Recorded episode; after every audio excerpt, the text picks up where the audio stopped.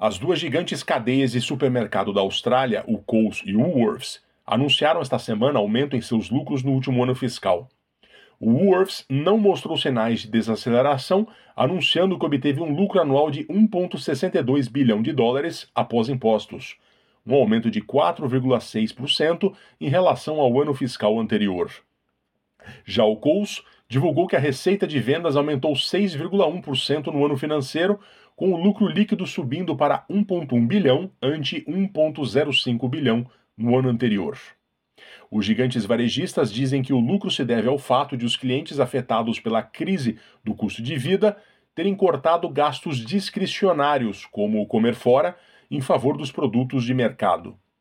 De acordo com o Coles, os tempos de incerteza têm um impacto significativo na forma como seus clientes compram, levando-os a comprar a granel e adquirir mais alimentos congelados. O Woolworths também disse que seus clientes estão comprando de maneira mais inteligente. Alguns trocaram a carne bovina por fontes de proteína mais acessíveis, além de trocar vegetais frescos por opções congeladas e enlatadas.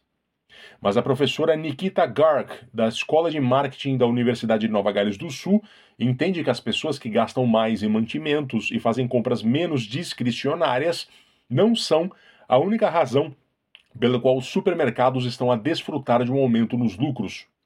Segundo Garg, quando houve problema de abastecimento, os preços subiram.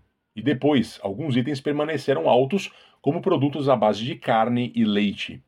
O lucro excedente provavelmente não é passado aos agricultores, afirma ela. A professora Garg também observa que os supermercados muitas vezes dependem da adaptação dos clientes para pagar por mais produtos essenciais quando um evento externo impacta a cadeia de abastecimento, contribuindo ainda mais para o aumento dos lucros.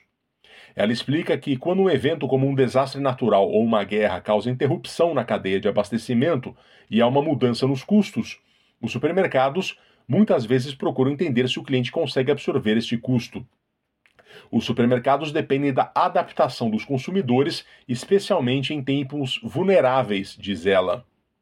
Outro fator para o aumento dos lucros é a chamada reduflação, que é a inflação causada pelo produto que diminui de tamanho e segue vendido ao mesmo preço. É uma prática que ajuda os supermercados a assegurar as margens de lucro.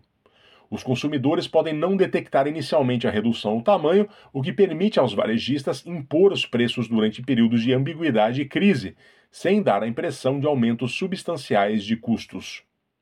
Posto tudo isso, o que vem pela frente nesse setor da economia o ano de colheita abundante previsto para a Austrália, juntamente com tempos de incerteza econômica, significa que os supermercados continuarão a desfrutar de grandes lucros.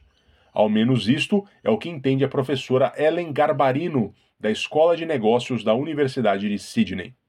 Segundo ela, quando muitos produtos de qualidade ficam disponíveis, os supermercados podem usar as promoções sazonais como uma tática de marketing para atrair o consumidor e fazê-lo gastar mais dinheiro. Ela também diz que, enquanto houver tempos de incerteza, os supermercados continuarão a colher os benefícios à medida que mais pessoas procuram conforto e segurança em casa e não na comida fora de casa.